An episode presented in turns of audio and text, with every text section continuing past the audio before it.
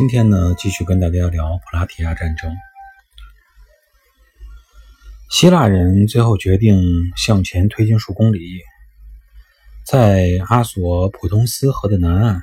那么依托一些比较低矮的丘陵，重新来布置他们的阵型。那么很显然，单从地形角度来说，这道防线就不如他们当时在基隆山北路的那道防线坚固了。因为毕竟它背后只是依托于一些比较低矮的丘陵，而不是呃比较高大的山脉。那么波斯人呢，看到他们既然往前推进以后，觉得他们还是应该是有机会来进行他们的进攻了。这样他们毕竟可以迂回到这个希腊军队的后方，采取他们惯常经常使用的那种啊从两翼、从后翼前后夹击的这种战术。不过奇怪的就是，借着夜色迂回到希腊防线背后的这个波斯骑兵啊，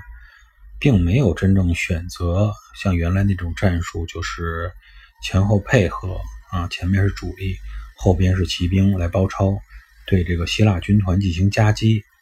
而这一次呢，这个包抄到后边的这个骑兵，采取的是这种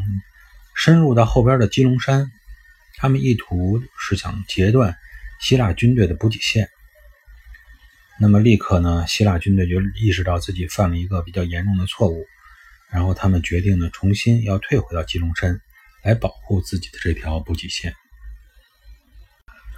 波斯人最不愿意看到的就是希腊军团的退回，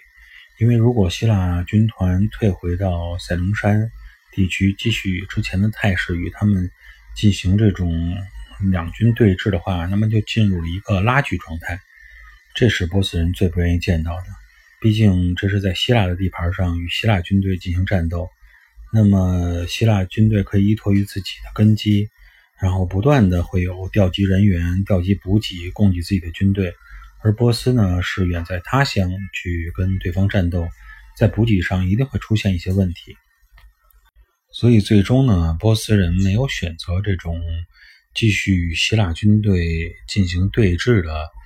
呃，这种作战方案，而是采取了争取能够一战定乾坤，嗯，向希腊军团呢发起了总攻。嗯，波斯人实际上也是给自己留了一定的后手，嗯，他们会想，一旦说这个与希腊联军作战不利，或者出现这种希腊联军占优势的局面，他们依然可以再撤回到撤回去啊。然后继续休养生息。不过波斯人呢，这时候还是忽略了一点，就是他们自己的阵营不是像他们想象的那么坚固，不是像他们想象的像一块铁板一样牢不可破。因为他毕竟在他的军团中有很多是来自亚洲的这种仆从国军队，跟随着他的一些被他收收买了，或者说是迫于他的压力跟随他的一些城邦。那么这些仆从国、这些希腊城邦，一旦是发现战争局面出现了一一种天平不再向波斯人倾倒的局面话，马上就会调转到枪头，甚至于可能在内部瓦解这个波斯军队，成为波斯军队自己的这个掘墓人。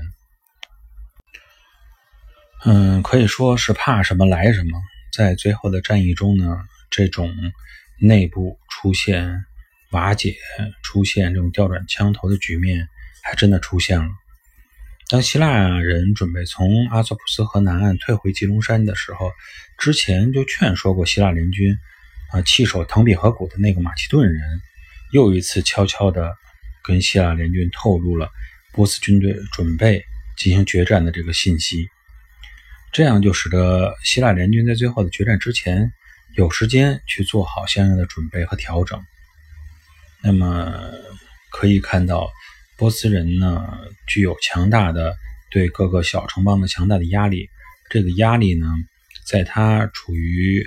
这个战争比较天平倾向于他的时候，是一种动力，是让其他的城邦能够跟他一起去作战，不管是愿意不愿意。但一旦是他在战场上失去了天平的保护，失去了这种战争啊。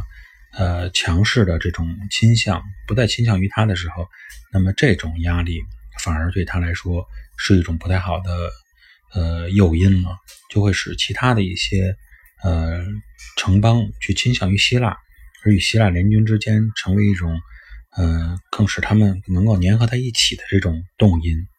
所以呢，波斯军队不得不面对的就是一个目前的情况，就是兵力与自己相当，而且呢，希腊联军之间比较团结，而自己内部的一些城邦又愿意和希腊联军通气儿啊，如果一起作战。成为这种内外合应、互助互保的这种局面，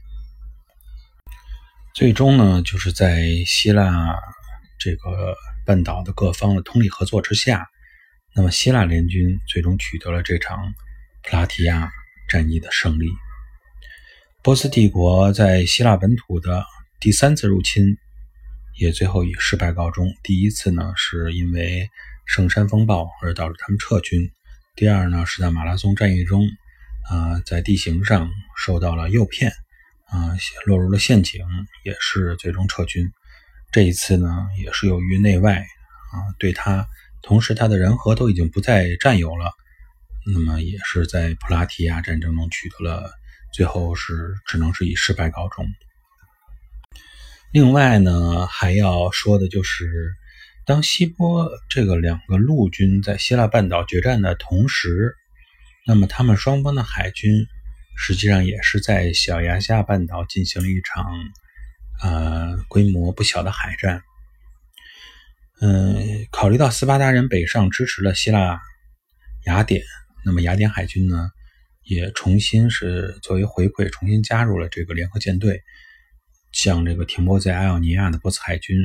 啊共同发起了大规模的海上进攻。如果说在陆地上波斯人还有一定的心理优势，或者说是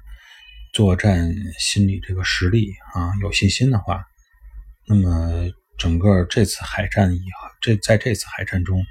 那么他们彻底的是被击垮了。而希腊海军可以说是通过这个萨拉米森，呃，海战以后啊信心爆棚。值得说巧合的是时间问题，这个海战最后结束的时间。与普拉提亚陆上战争结束的时间是同一天，那么胜利者当然也是希腊人。波斯海军最终失败和覆灭的地点是在米卡米卡勒峡这么一个地方，因此呢，这次海战也被历史记录为啊米卡勒海战。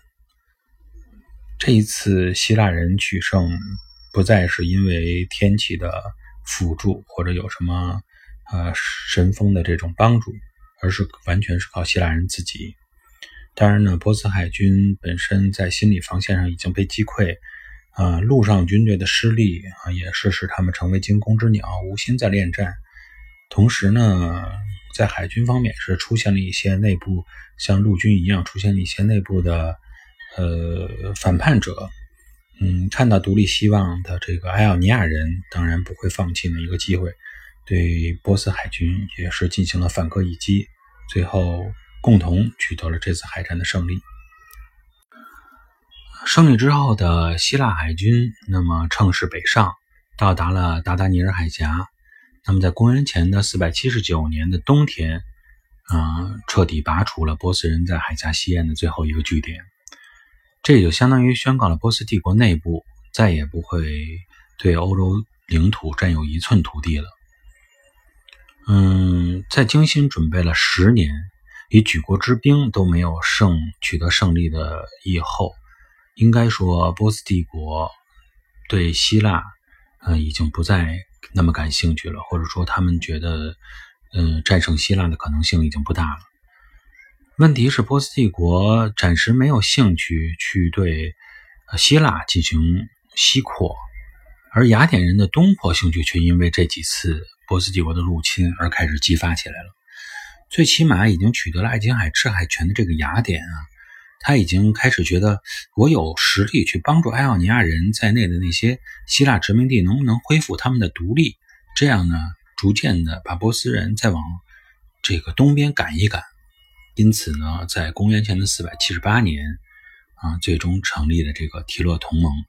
后边的情况。应该是怎样发展？我们在下一节继续与各位朋友探讨。感谢大家的收听。